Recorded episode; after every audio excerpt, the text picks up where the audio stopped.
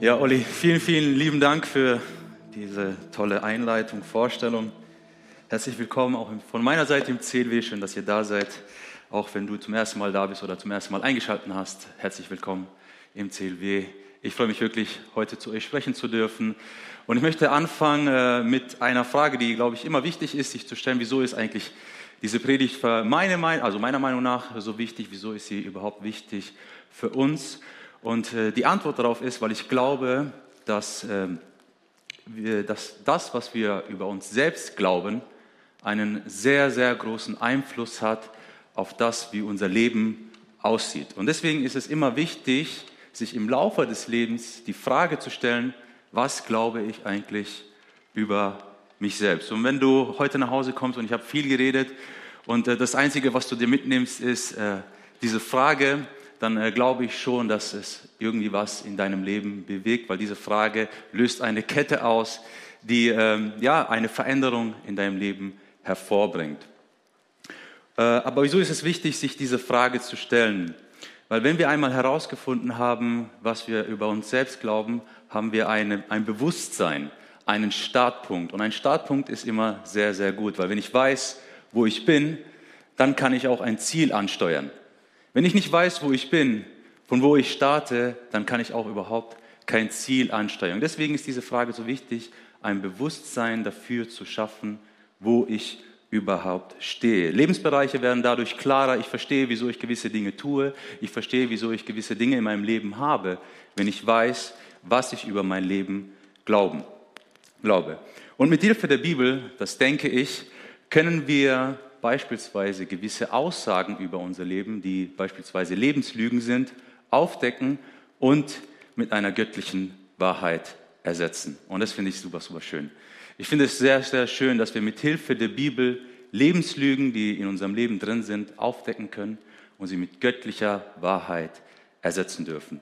Jesus selbst sagt, und das dürft ihr hinter mir mit mir lesen, wenn ihr in meinem Wort bleibt, dann seid ihr wahrhaftig meine Jünger und ihr werdet die Wahrheit erkennen und die Wahrheit wird euch frei machen. Johannes 8, 31 und 32. Lass mich das noch einmal vorlesen. Wenn ihr in meinem Wort bleibt, dann seid ihr wahrhaftig meine Jünger.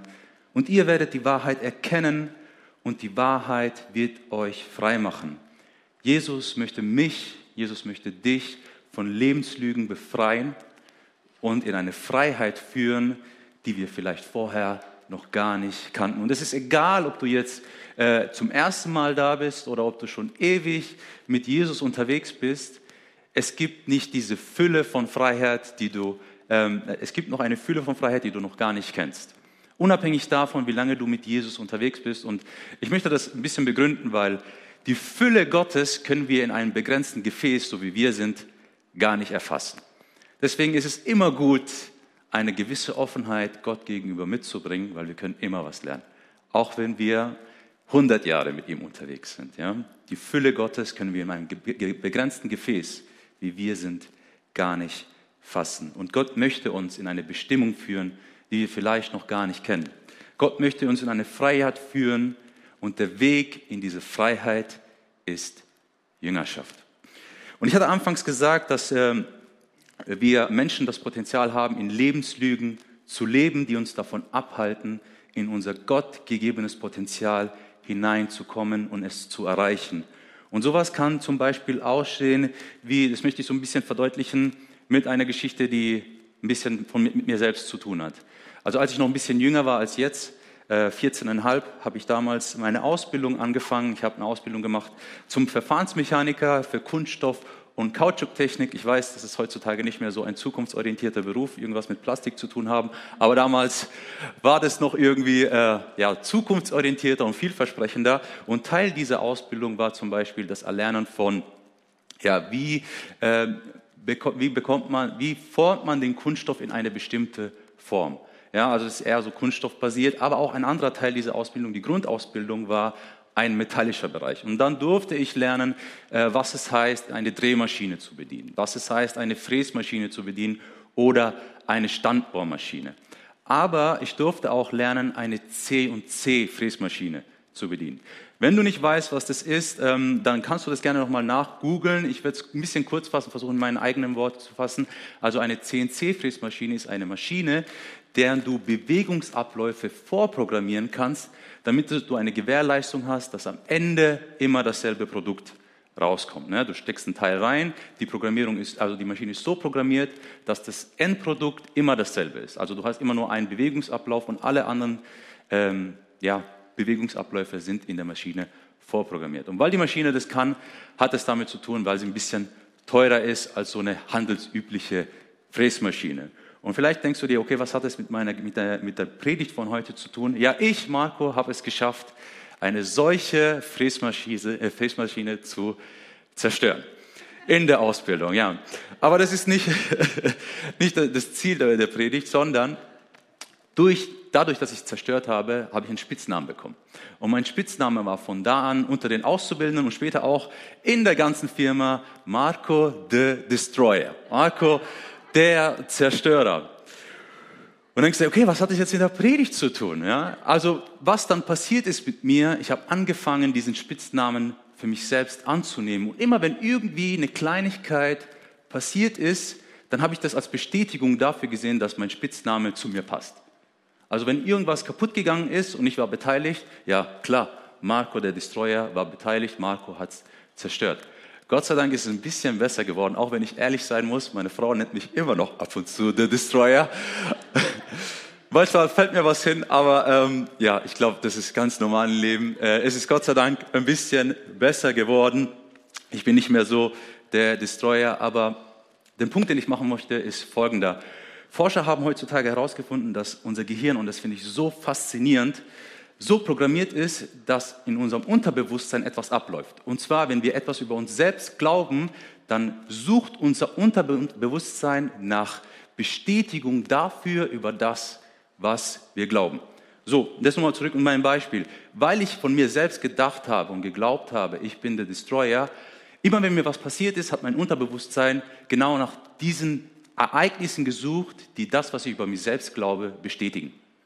Und es ist so faszinierend, dass unser Gehirn so programmiert ist, dass wir nach Bestätigung für das suchen, was wir glauben und das sogar in unserem Unterbewusstsein.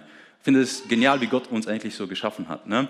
Und dieses Prinzip kann mich aber auch auf ganz verschiedene andere Situationen anwenden.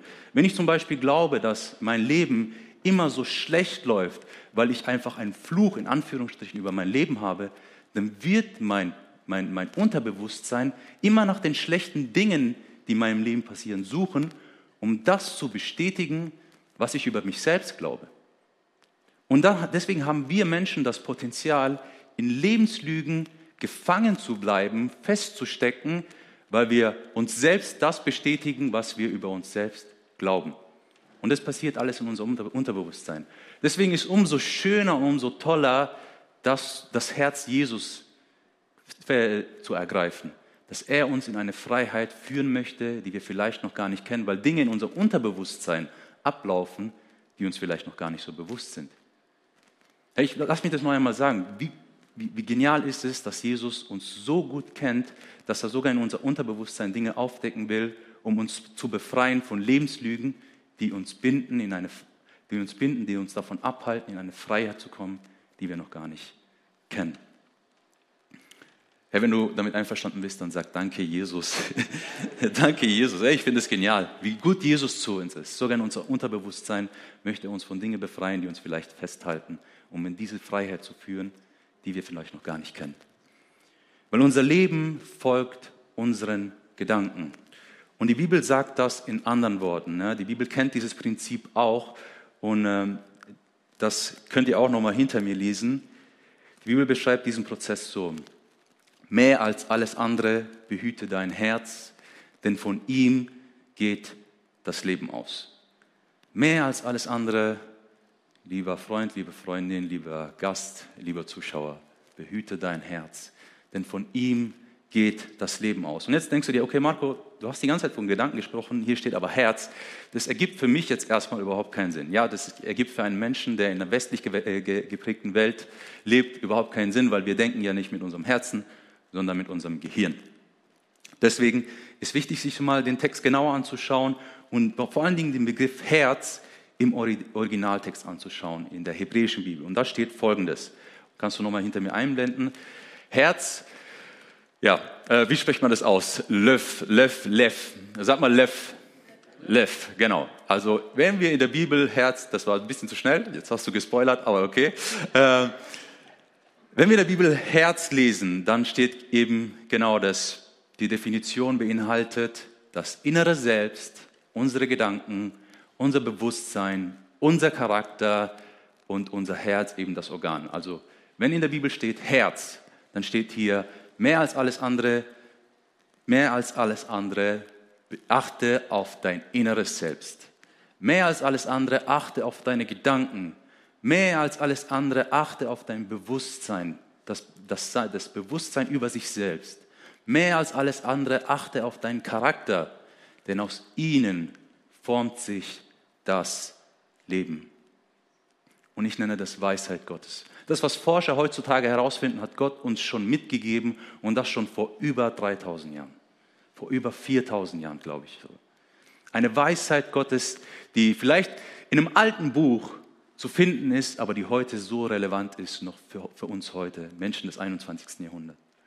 Und durch die Bibel hindurch sehen wir immer wieder, dass Menschen Namen gegeben wird. Also die Bedeutung der Namen ist in der Bibel eine sehr, sehr hohe. Das heißt, die Namen haben einen sehr, sehr hohen Stellungwert. Und die Namensgebung an sich ist für das jüdische Volk immer etwas Besonderes.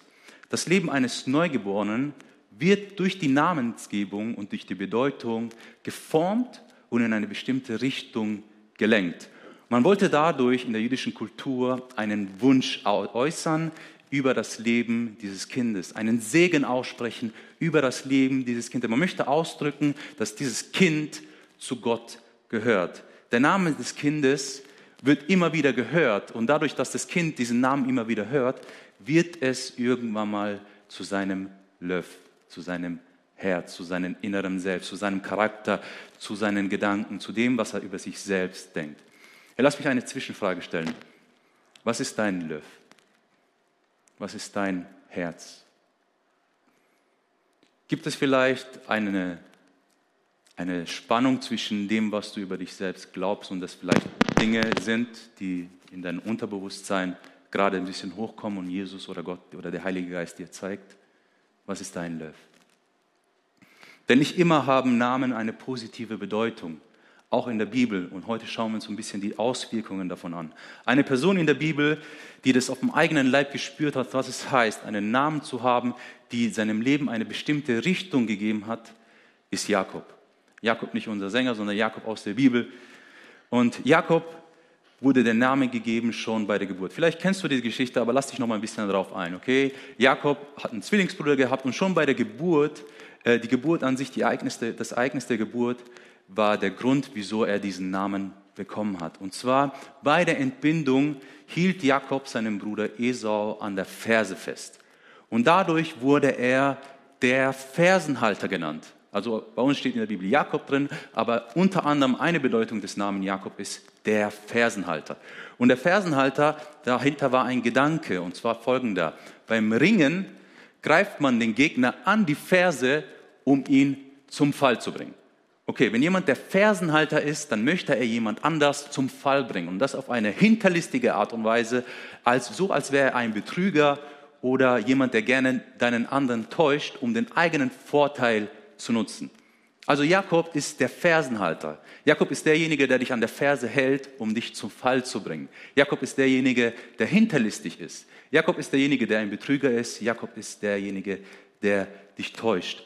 Und wir sehen das, dass Jakob seinen Namen alle Ehre macht, schon von Beginn an. Und mega spannend ist es, wenn wir uns die Beziehung zwischen ihm und seinem Bruder Esau anschauen. Und in der Bibel lesen wir, das ist nochmal die nächste Slide, die hinter mir angezeigt wird.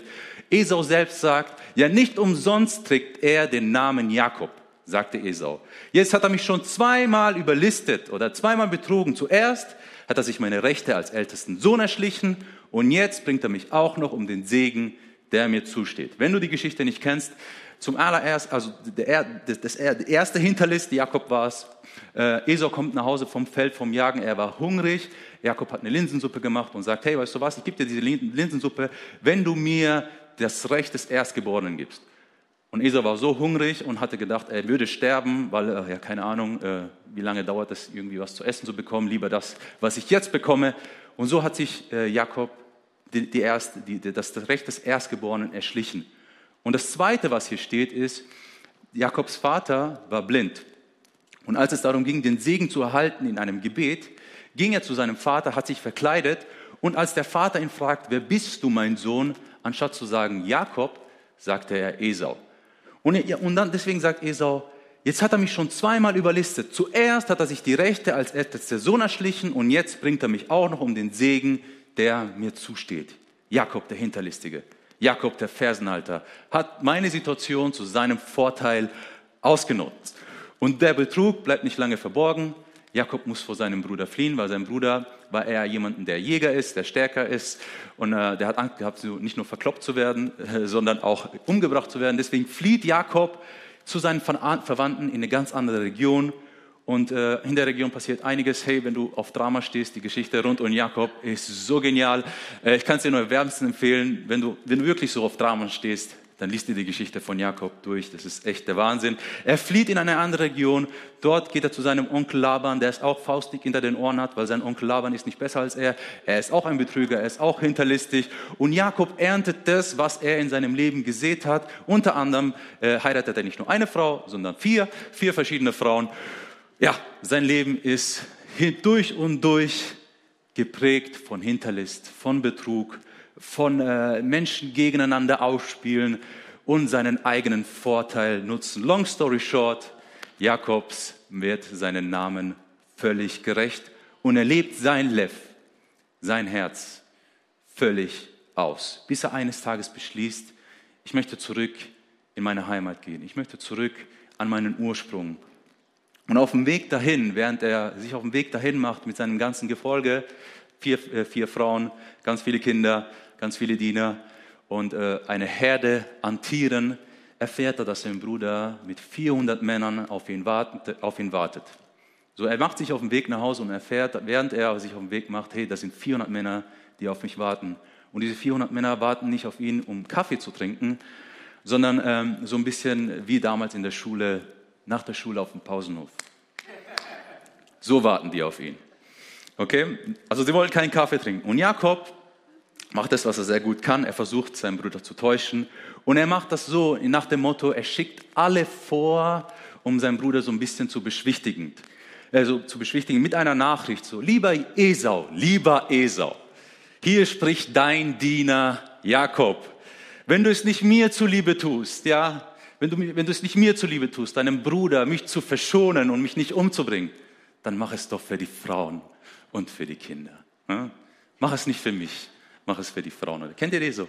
Nicht für mich, aber für die Kinder und für die Frauen. Weißt du, immer die Schwachen, Schwachen nach vorne schicken. Mach es nicht für mich, mach es für die Frauen und die Kinder. Also wie gesagt, wenn du auf Drama stehst, die Geschichte ist der Wahnsinn. Auf jeden Fall ist Jakob irgendwann mal alleine. Ja? Er hat alle nach vorne geschickt, er ist alleine und plötzlich kommt ihm ein Mann entgegen. Es dämmert und es kommt ihm irgendein Mann entgegen und die zwei fangen an zu ringen. Die ganze Nacht ringen die zwei. Und es ist mega spannend, was für sprachliche Hinweise sind in dieser, in, dieser, in dieser Passage drin sind. Denn der Fersenhalter fängt an, die ganze Nacht mit einem Unbekannten zu ringen, um ihn zu Fall zu bringen, aber schafft es nicht. Und der Text wird, zeigt uns irgendwann mal, dass dieser Unbekannte Gott selbst ist. Und irgendwann mal fragt Gott Jakob nach seinem Namen und stellt ihm eben diese Frage, wie ist dein Name? Wie ist dein Name? Und anders, anders gesagt könnte man auch sagen, wie ist dein Löff? Wie ist dein Herz? Was ist dein Name? Was ist dein Herz? Und diese Frage kommt eben nicht von ungefähr, weil wir erinnern uns, Jakob wurde diese Frage schon mal gestellt von seinem Vater, der blind war. Und damals sagte er Esau. Er hat damals gelogen und Gott fragt ihn genau dieselbe Frage. Wie ist dein Name? Und ich habe mich gefragt, wieso hat Gott so lange gewartet, um ihm diese Frage zu stellen? Wieso fragt Gott ihn nicht, so eine Woche später, wie ist dein Name? Wieso müssten hier 30 Jahre plus und dieses ganze Drama passieren? Wieso musste Jakob das alles durchleben? All diese schweren Zeiten, all diesen Betrug und all diese Hinterlist. Wieso nicht eine Woche später oder einen Tag später? Und meine Antwort darauf war, Gott greift ein, wenn wir bereit sind. Gott greift erst nur dann ein, wenn wir dafür bereit sind, uns uns selbst zu stellen, ehrlich zu uns selbst zu sein. Gott greift nur dann ein, wenn wir bereit sind. Weil wisst ihr was? Gott respektiert unsere Grenzen mehr, als dass wir selbst unsere Grenzen respektieren. Jakob war bereit, sich seiner Vergangenheit zu stellen. Und das hat er damit demonstriert, als er gesagt hat, ich mache mich jetzt auf den Weg und gehe zurück, da wo mein Ursprung ist. Ich gehe dahin zurück. Und durch das Ringen wird ihm deutlich, und das tue ich jetzt ein bisschen hineininterpretieren, durch das Ringen, ich kann mir vorstellen, während er mit diesem Unbekannten ringt und ihm versucht an der Ferse zu packen und ihm zum Fall zu bringen, läuft sein ganzes Leben vor ihm ab und er fragt sich, ich habe mein ganzes Leben lang gekämpft, gekämpft und ich war mein ganzes Leben lang nicht hundertprozentig ehrlich. Ich habe immer wieder versucht, Menschen und Situationen zu meinem eigenen Vorteil zu nutzen. Und ich habe Menschen gebraucht, um eben das Beste für mich selbst rauszuholen. Ich wollte alles gewinnen und jetzt habe ich irgendwie doch alles verloren, weil ich alleine bin und mit einem Unbekannten hier mitten in der Wüste die ganze Nacht kämpfe. Und jetzt bin ich hier alleine. Und es sieht so aus, als wäre Jakob zum ersten Mal so richtig bereit, alle Hüllen fallen zu lassen und ehrlich zu sein. Mal so richtig ehrlich zu sein. Und wenn wir so richtig ehrlich sind, das behaupte ich, dann sind wir bereit für etwas Neues. Wenn wir so richtig bereit sind, alle Hüllen fallen zu lassen vor Gott, dann sind wir bereit für etwas Neues. Denn auf die Frage, wie ist dein Name, antwortet Jakob nicht Esau, sondern er sagt Jakob. Wie ist dein Löff, sagt er. Ich bin der Hinterlistige. Ich bin der Fersenhalter. Ich bin der Betrüger. Ich bin Jakob. Und Gott antwortet ihm, dein Name soll nicht mehr Jakob sein, sondern Israel. Gott ändert seinen Namen von der Fersenhalter zum der Gotteskämpfer. Derjenige, der für Gott kämpft, der mit Gott kämpft, der für Gottes Sache einsteht. Nicht mehr Jakob, nicht mehr der Fersenhalter, sondern Israel. Und Freunde, das ist für mich Evangelium pur. Wenn wir Menschen bereit sind, ehrlich vor Gott zu sein, dann passiert etwas ganz Neues. Weil wir Menschen sind so ähnlich wie Jakob. Ne? Wir versuchen es auf unsere eigene Art und Weise, uns den Segen zu erkämpfen, der uns eigentlich, den uns Gott eigentlich schenken möchte. Wir versuchen es auf unsere eigene Weise, Dinge so zu tun, damit wir den Segen Gottes irgendwie für unser Leben erkämpfen, erschleichen, irgendwie nicht ganz ehrlich sind. Und dann versuchen wir das alles für uns selbst zu machen. Dabei geht es eigentlich darum, uns vor Gott zu stellen und zu sagen, wer wir eigentlich sind.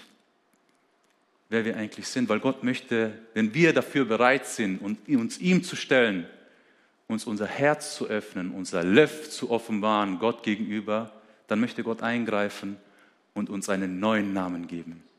Gott möchte mir und dir ein himmlisches Löff geben, ein himmlisches Herz geben.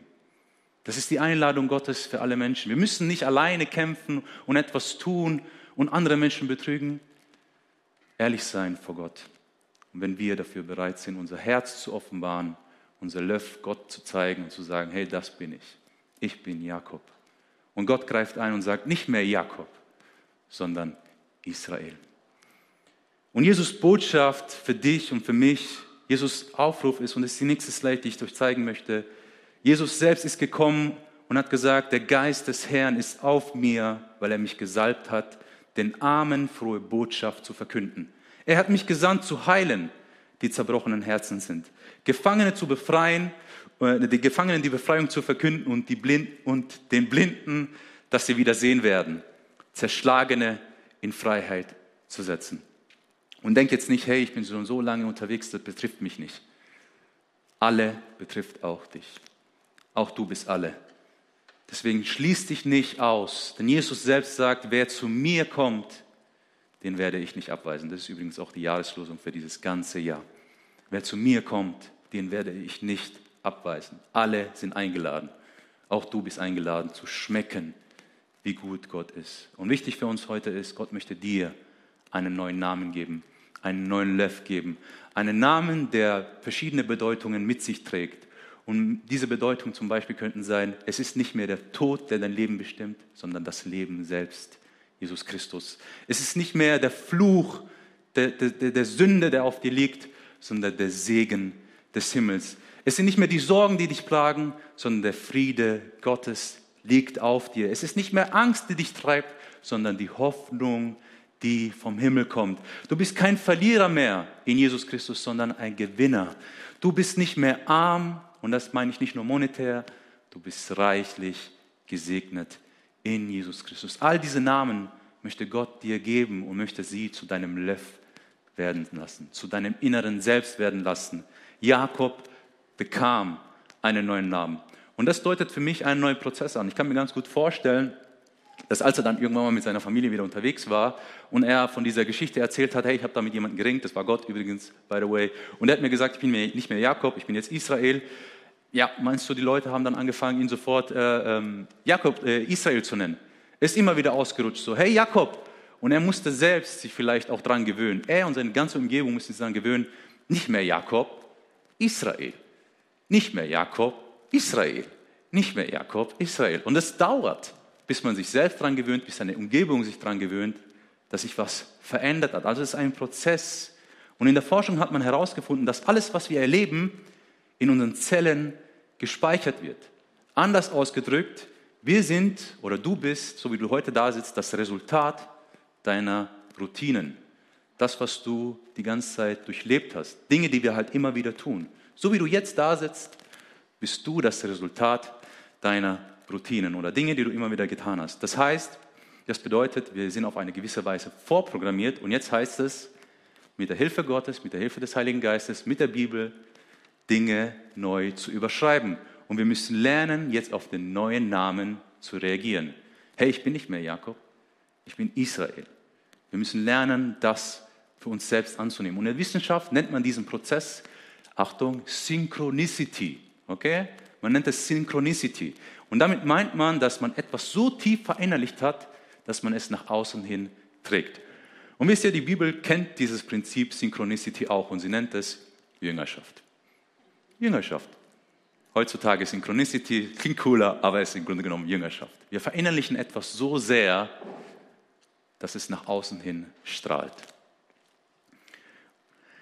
Ja, die Bibel sagt nicht umsonst in Römer 2, werdet verwandelt durch die Erneuerung eures Sinnen. Also, Sinnes. Sorry. Es geht also darum, neue Routinen für unser Leben einzubauen. Und der Schlüssel dafür, neue Routinen einzubauen, ist ein zielgerichtetes Denken. Wir müssen wissen, wo wir stehen, wir möchten wissen, wo wir hingehen und unser Ziel, dahin möchten wir gehen. Weil unser Leben folgt unseren Gedanken. Aber wir haben ein zielgerichtetes, äh, zielgerichtetes Denken. Und jetzt haben wir aber ein Problem oder eben Jüngerschaft. Ne? Wir haben ein Problem. Wir lassen, wenn, wenn, wenn wir uns, wenn, ja, sorry, wir haben ein Problem, wenn wir einen Jüngerschaftsprozess anfangen wollen. Dann haben wir nämlich zwei Gegner, die uns im Weg stehen in diesem Jüngerschaftsprozess. Und der erste Gegner ist Angst vor dem Unbekannten. Wir haben Angst vor dem Unbekannten. Wir haben Angst davor, etwas loszulassen, was vielleicht vertraut ist. Wir haben Angst davor, Jakob loszulassen, um Israel anzunehmen. Weil, hey, wer weiß, wie Israel aussieht, ich bleibe lieber bei Jakob. Ich habe Angst davor. Und ich möchte eine Sache mitgeben. Denk nicht an das, was du verlierst, sondern denk an den Benefit, den du hast, wenn du das annimmst, was Gott dir zugeben, zusprechen möchte. Denk nicht an das, was du verlierst, sondern an den Benefit, den du hast für das, was Gott dir zusprechen möchte. Weil wir, viele, weil wir Menschen haben einfach Angst vor den Unbekannten. Aber ich möchte dich einladen, umarme Israel, umarme den neuen Namen, den Gott dir heute geben möchte, den Gott dir geben möchte. Denke an den Benefit, den du hast, Gott zu vertrauen. Und der zweite Gegner, das ist unser Ego. Unser Ego ist einer unserer größten Gegner, unser größten Gegenspieler, den wir haben. Unser Ego hat einen Job. Unser Ego möchte nicht, dass du dich veränderst. Unser Ego möchte nicht, dass du oder ich uns verändern. Möchte einfach nicht. Weil unser Ego verteidigt meine Lebenslüge so sehr, in der wir gerade drinstecken, weil es sagt, es ist doch so kuschelig hier. Ist doch gut, so wie es ist. Wisst ihr wieso? Weil das Ego, weil wir brauchen ja, um Veränderung anzustreben, eine gewisse Ehrlichkeit und eine gewisse Offenheit. Und je nachdem, wie offen wir sind, bringt das Verletzlichkeit mit sich. Und unser Ego möchte nicht, dass wir verletzlich sind. Unser Ego möchte nicht, dass unser Status oder unser Name oder unsere ja, unser Selbstbewusstsein angekratzt werden, weil wir uns verletzlich gemacht haben. Und deswegen kämpft unser Ego gegen uns selbst an und sagt, du brauchst keine Veränderung, du brauchst es nicht. Nein, du musst dich nicht verletzlich machen. Hey, ein Schlüssel für Mentoring oder Jüngerschaft ist eben, das Ego abzulegen. Gegen unser Ego zu kämpfen und zu sagen, nein, ich möchte die Veränderung, diesen Jüngerschaftsprozess, dieses Mentoring annehmen und mich von innen verändern lassen. Ich möchte, dass mein Löff, mein Herz von Gott verändert wird. Liebe Freunde, lasst uns doch gemeinsam aufstehen. Ich bin am Ende angekommen. Und ich möchte uns einladen, gemeinsam die Augen zu schließen.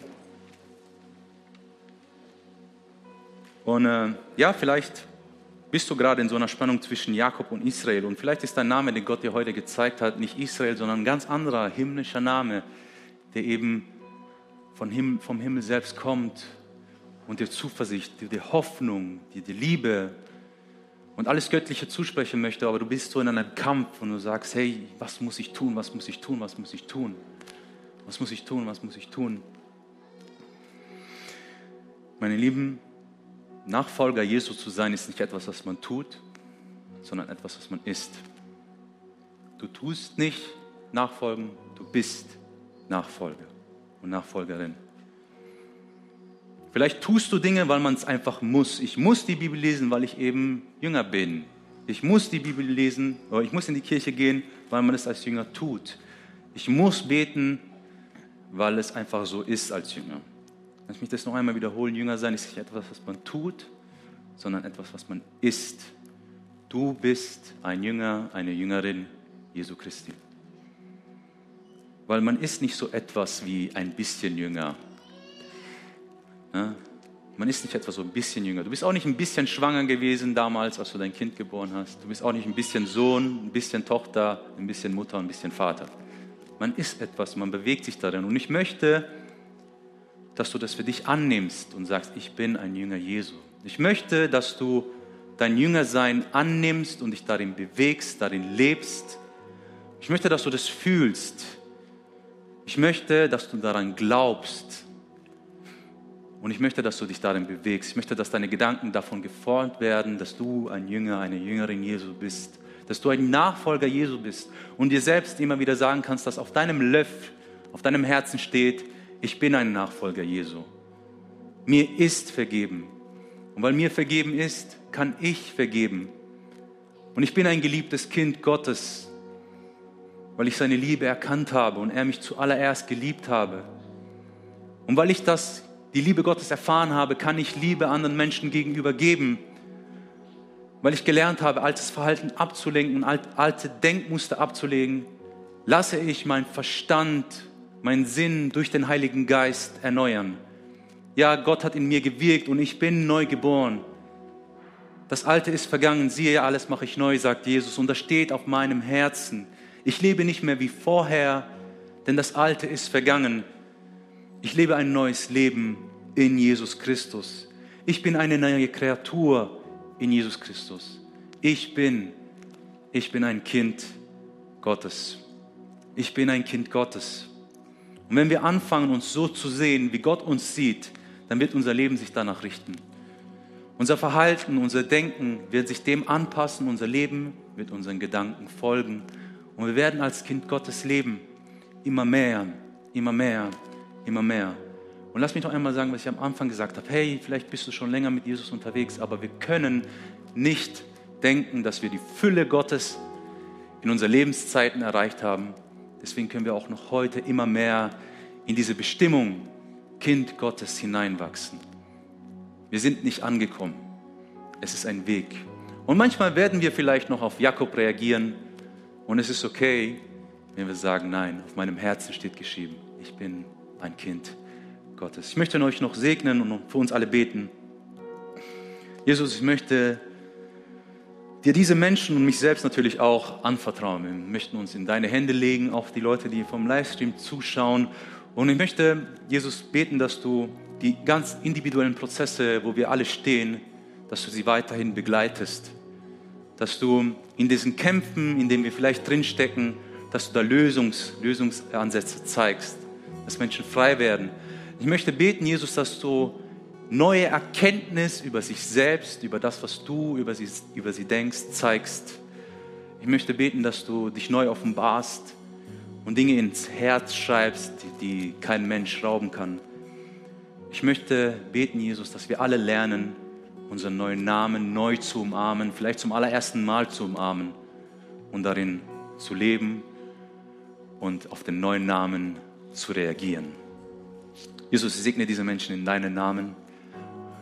Und wenn du mit mir einverstanden bist, dann sag doch mit mir Amen.